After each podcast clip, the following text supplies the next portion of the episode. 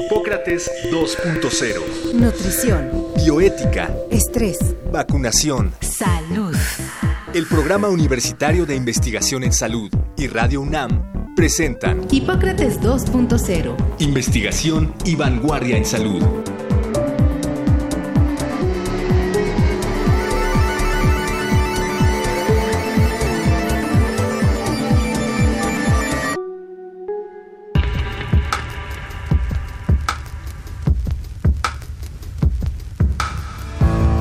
Tal? Bienvenidos a Hipócrates 2.0. Yo soy Mauricio Rodríguez y estoy en la cabina con Omar López Vergara. Omar. ¿Qué tal Mauricio? Estamos en la cabina otra vez, también con el doctor Samuel Ponce de León y con Leonardo García Tsao para seguir hablando sobre cine y medicina. Así es, como les dijimos la semana pasada, no se terminó ahí el tema. Hoy vamos a seguir platicando sobre cómo el cine ha echado mano de la medicina y la medicina ha echado mano del cine. Así que, pues, primero que nada, muchísimas gracias, Leonardo, por seguir acá. No, gracias otra vez por la invitación. Se quedó en el tintero un tema que no tocamos, eh, VIH. ¿Cómo ha sido la visión del cine respecto a esta epidemia? de VIH que empezó principalmente con la película Filadelfia, ¿no? Con Tom Hanks. Esa fue la primera Sí. película grande que trató el tema y que creo que fue muy correcta en, en la visión del paciente, cómo es rechazado, cómo la gente le tenía miedo, incluyendo a Denzel Washington, que era su abogado, como al principio le tenía así como A la repelús. distancia. A la distancia, sí, sí. lejitos. Lejitos, sí. Y la película fue muy correcta, ¿no? En términos médicos incluso, cosa que es raro. Y Sí, yo creo que fue muy, muy afortunada la película, reflejando una situación verdaderamente crítica y le permitió a la gente entender esta inmensa cuota de sufrimiento que tenían los pacientes, ya no solo por la enfermedad, sino por el rechazo social y laboral, y que era, y todavía es en algún grado ciertamente mucho menor, una de las constantes en la epidemia, el rechazo a los pacientes, sin que hubiera realmente una justificación para que se trataran de esta forma. ¿no? Creo que el cine nos ayuda, por un lado, a difundir las características de una situación, un problema. En el caso de VIH lo hace muy bien con el paciente que tiene Kaposi, que es muy evidente además que tiene la enfermedad. En otros casos, como por ejemplo en la película Contagio, es particularmente útil el abordaje tan detallado de cómo se describe el momento en que inicia la epidemia, porque educa a la gente sobre cuáles son los mecanismos de transmisión exactos, cómo alguien se puede contagiar tomando un vaso, soplando una ficha de juego, dando un abrazo. Esta etcétera. escena del cenicero donde deja, deja, Exacto. deja la colilla y entonces ahí se ve que va a estar el virus. Y que también le da mucha esperanza ¿no? a la investigación epidemiológica, porque es justo cómo se ponen a rastrear lo que hizo esta mujer antes de regresar a su casa y logran ver con cámaras de circuito cerrado, saben por dónde anduvo, con quién anduvo, ¿no? Eh, Que también es una cosa, creo que sí es posible, pero debe ser muy difícil articular algo, alguna reconstrucción así, ¿no? Lo, lo de la epidemia de SARS que hubo, lograron seguir a los pacientes más graves. Por cierto, no ha quedado esa en ninguna película, ¿no? Esa epidemia de SARS. No que yo recuerde, pero sí claramente yo creo que sería diferente si ocurriera hoy, porque hoy hay cámaras de grabación en todas partes, en todos los elevadores, a la salida del elevador, entonces hubiéramos podido ver efectivamente ahí sí al médico que viajó a, a Hong Kong, al Hotel Metropol, cómo va apretando todos los botones del elevador.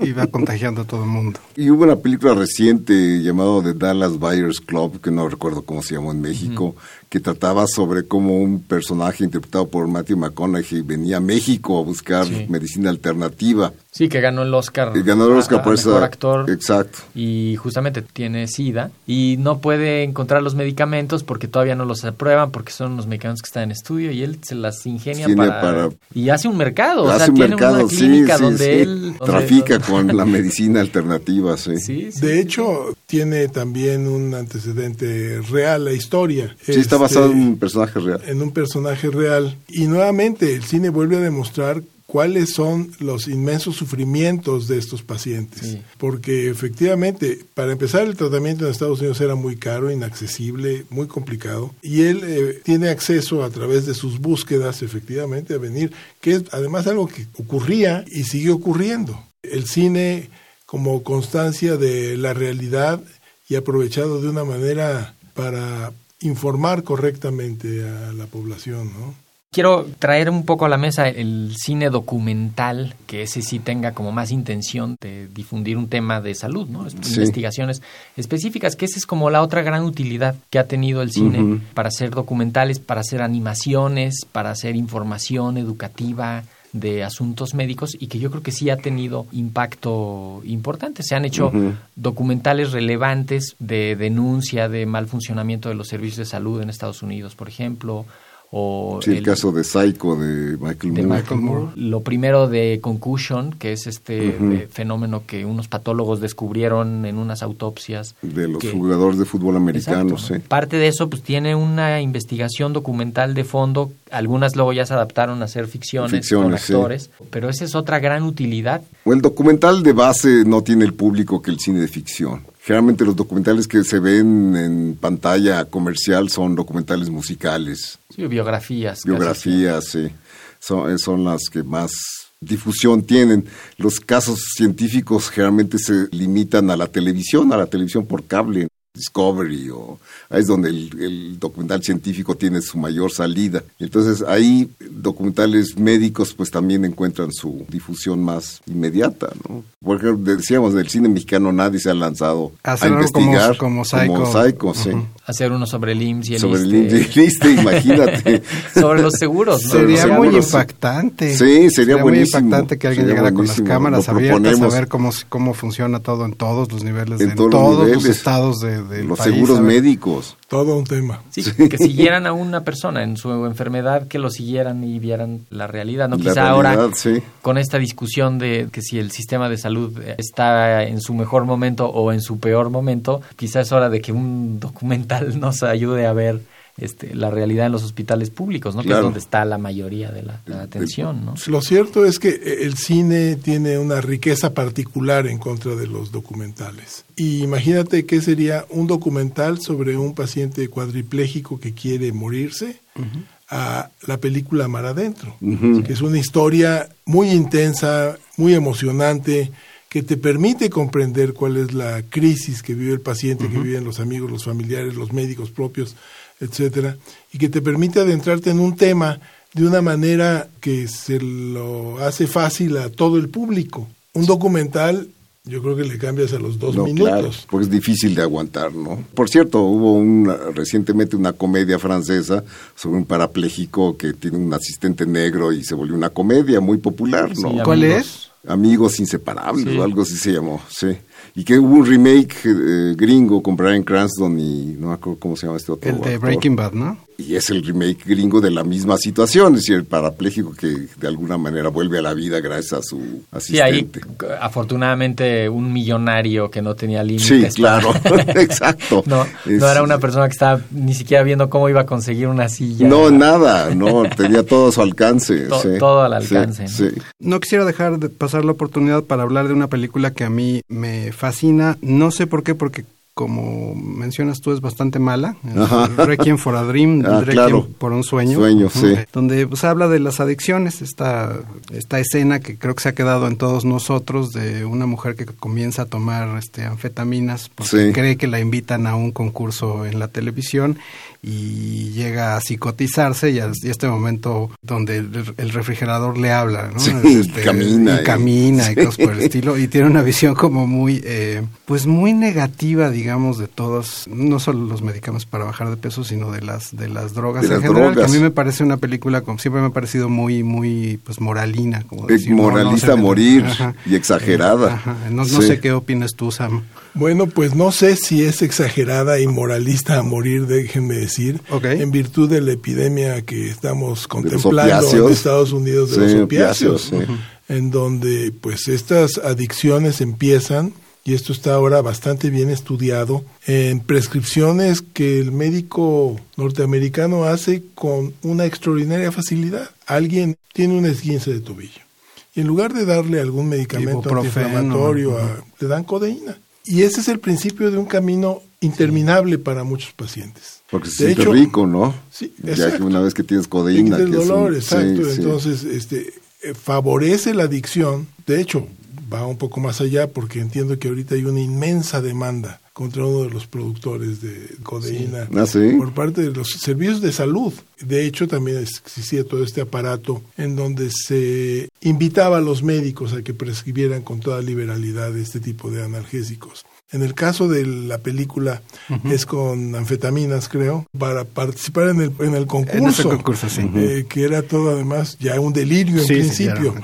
Pero es el camino de, de muchas situaciones, ¿no? Es, es real nuevamente. El cine refleja la realidad. Curiosamente no se ha hecho todavía una película sobre esta plaga de los opiáceos. Pero eso no tiene que ver con justo esta manga ancha que tienen los estadounidenses para recetar opiáceos, porque eso es algo que en México no pasa o en otros países no pasa. ¿no? Es difícil que te receten un opiáceo en México. Es difícil porque además no tenemos muchos medicamentos que tengan codeína. En cambio, en Estados Unidos es una práctica, es algo, poco va con la educación médica en Estados Unidos. Sí, es algo y aquí ciertamente hay una diferencia en las recomendaciones de prescripción. Se deriva a otras cuestiones en donde, por ejemplo, aquí hay una gran dificultad para que los pacientes terminales y con dolores graves no tengan acceso Por ejemplo. a, a morfina y derivados de morfina para controlar el dolor, mientras que en Estados Unidos no tienen ese problema. Leonardo, ap- aprovechando la pues la vastísima experiencia y todas las películas que has visto. ¿Que son cuántas? Que no, que no, Hijo, no, no vamos a no las he nombrarlas. contado. no, pero tú llevas muchísimos años dedicándote a la crítica de cine y a comentar películas, a recomendar, a calificar, a, ¿no? Has participado en, en festivales, en premios, etcétera, ¿no? ¿Ubicas algún director, guionista, productor que tenga fascinación por lo médico o que le digamos al, al público que nos está escuchando ahorita, pues búscale a algún autor? Lo mencioné la semana pasada, a Michael Crichton. Creo que es el Sí. único que trató varias veces, al menos en sus guiones. Ok. Como director solo lo hizo en coma.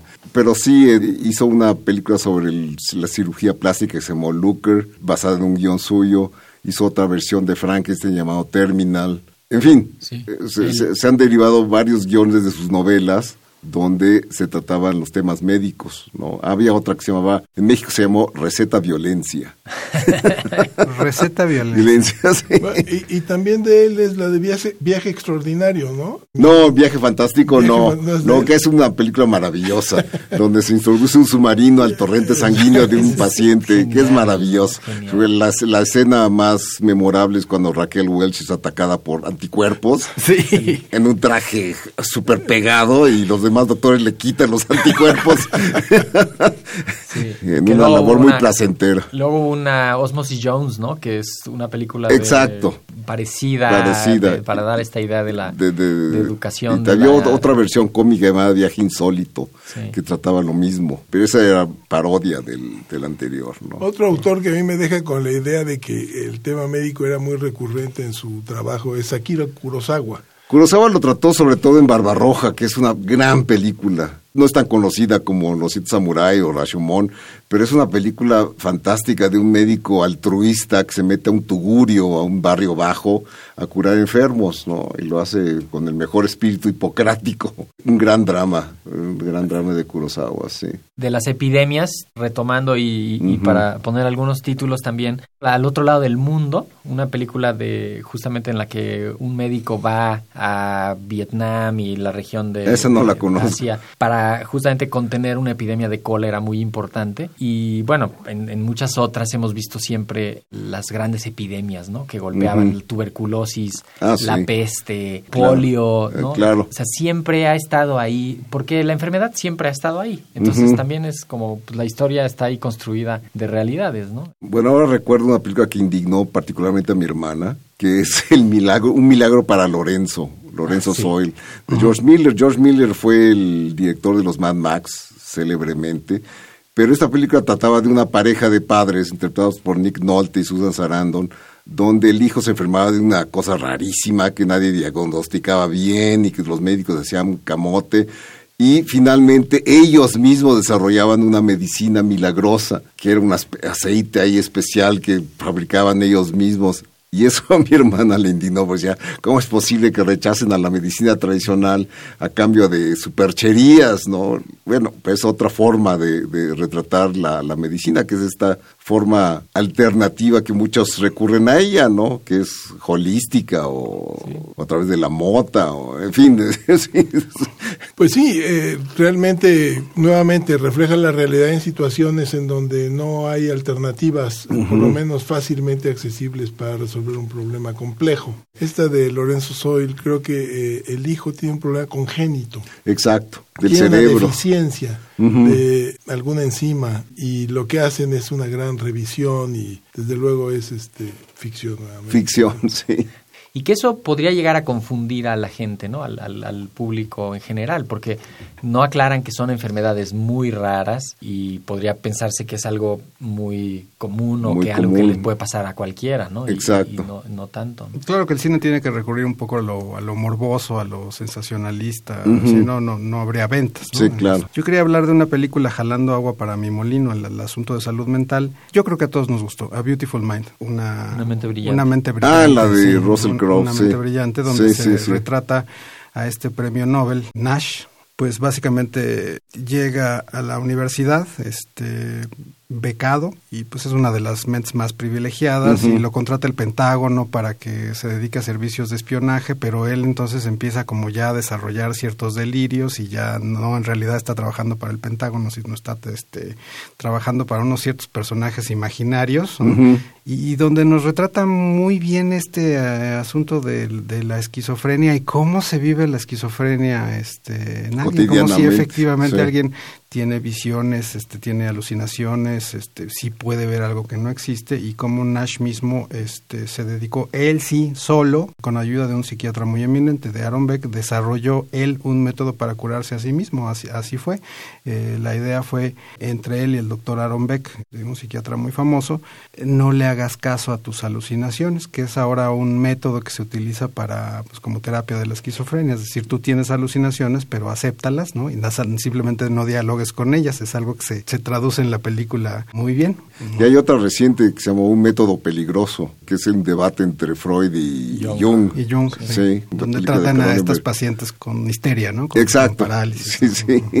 que también era interesante, una película muy diferente de Cronenberg, porque Cronenberg antes hacía películas de horror como La Mosca, que Sí. también es una película sobre, Sobre un descubrimiento y un- un sí. científico Un científico loco. mal. Exacto. Voy a dar un salto a otro ruedo que es el fenómeno que generan ahora en la pantalla chica las series. Las series, En la sí. casa a demanda, que cada quien ve lo que quiere. Sí, Eh, claro. Digamos, el cine pues es lo que lo que pongan, ahí va En uno y lo pantalla. ve, ¿no? Pero Es lo nuevo y es lo más popular ahora, Eh, el streaming famoso. Jus- justamente quería escuchar tu opinión sobre, hay muchas series de asuntos médicos, desde las que nos enseñan la vida cotidiana de los médicos como telenovelas, eh, Ujú. Grey's Anatomy, que son grandes telenovelas del quehacer médico, y sus romances. sí, ¿no? Sus Sí, sí. amores, desamores, eh, ER, House, que sí hay una fascinación para ver eso, ¿verdad? Sí, curiosamente, ya habíamos mencionado la semana pasada que no son serias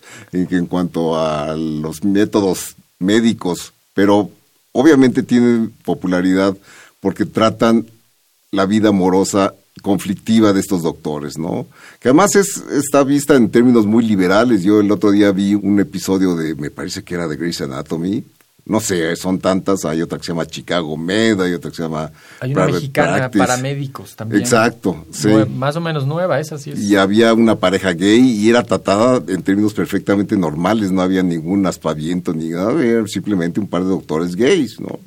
Entonces eso eso me parece muy sano y muy muy propositivo Pues parte sí, ahí, de las vem- series. ahí vemos la evolución que ha habido desde Filadelfia hasta Exacto. este momento en donde ya pues el tema gay no es algo que le llame la atención a muchas nadie, personas o por sí. lo menos no debería. ¿no? No, exacto. O sea, a, a mí me llama la atención la- las series médicas, el gusto La que popularidad, tienen, la sí. popularidad. Son muchas, me parece un tema recurrente y quizá ahí habría que aprovechar para meter cosas educativas, para meter cosas precisas, ¿no? O sea, que la gente vea cómo sí ocurre algo en un quirófano y no nada más la ficción del- de, hacer ahí la cosa impresionante. Aunque no sé qué tan atractivo resultaría.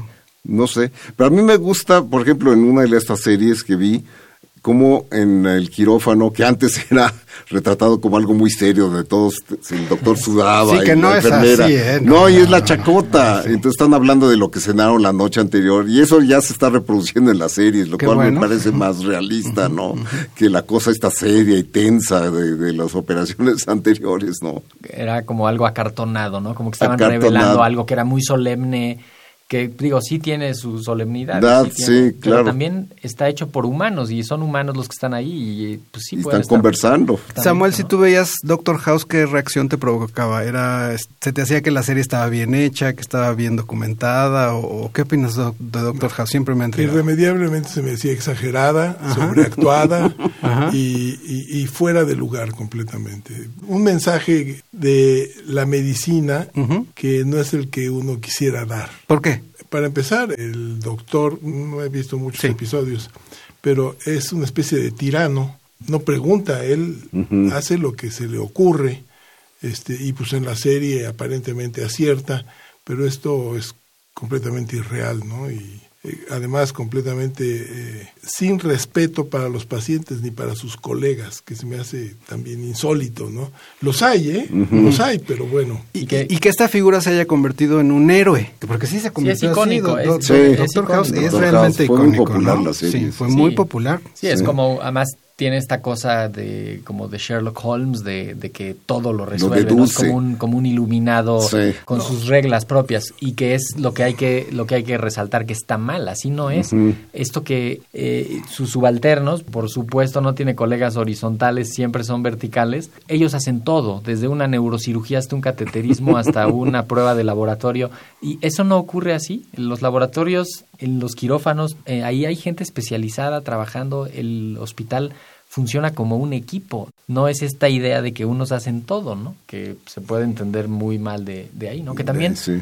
justamente, eso es una cosa que nadie le dijo a House en sus nueve temporadas de Oigan, Pero fueron nueve temporadas. Sí. así son, ¿no? Hubo Sí, otra, debería- otra parodia que se llamó Scrubs, no sé si la Sí. viste. Ah, sí, sí, sí, sí. Que era tomada en chacota, o sea, todo esto, pero visión cómica, lo cual me parecía más legítimo, porque finalmente se, se estaba hablando de, de que esto no es serio. Sí, de un interno, ¿no? Exacto. Pero debería decir que de ninguna manera me parece similar el método de Sherlock Holmes al que utilizaba este House. House. House. Pe- pero No, sí era un poco la idea, ¿no? Que fuera... Bueno, dime. claro, pues, se resolver. pretende hacer una deducción, pero Sí. una deducción que no tiene ninguna base. Sherlock Holmes sí llevaba, Sí, sabía método. todas las marcas de ceniza de los puros y conocía los olores y todo esto. El otro un poco es un iluminado Nado.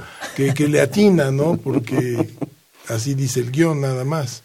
Lamento mucho decirlo, pero tenemos que terminar el programa de hoy. Leonardo, tú tienes un programa en TV UNAM, Así es. anúncialo de una vez. Se llama Encuadre, donde recientemente tratábamos el tema de la drogadicción precisamente Ok. y hablamos de Requiem por un sueño. So- es los martes a las 9 de la noche y se repite los sábados a las 7 Ok, por TV UNAM. por TV UNAM. Oye, pues muchísimas gracias por haber estado en estos dos programas en Hipócrates 2.0. El, No, el tema gracias es a ustedes. padrísimo y lo, lo abordamos muy a gusto. Doctor Ponce de León también, bienvenido, esta es su casa siempre. Muchas gracias, muchas gracias. Particularmente un gusto estar con Leonardo García Tsao ahora nuevamente. Nuevamente, que además he sido viejo paciente del doctor Ponce de León. Me ha curado tifoideas y cosas Yo- horribles. yo voy mañana, ¿eh? Buenísimo, pues muchísimas gracias por su atención, Omar. Eh, Gracias, Mauricio. La próxima semana... eh, Vamos ¿qué a hablar tenemos? sobre investigación clínica en México. Muchísimas gracias. Pues nos oímos la próxima semana. Escúchenos en Hipócrates 2.0. Eso es todo. Agradecemos al doctor Samuel Ponce de León, coordinador del Programa Universitario de Investigación en Salud y coordinador académico de esta serie. El Programa Universitario de Investigación en Salud y Radio UNAM agradecen tu escucha. Te esperamos la siguiente semana para platicar sobre lo último en materia de salud e investigación. En Hipócrates 2.0, investigación y vanguardia en salud. Se despiden de ti en la producción Patti Gamboa, Héctor Castañeda y Alejandra Gómez. Hipócrates 2.0, Radio UNAM. Experiencia Sonora.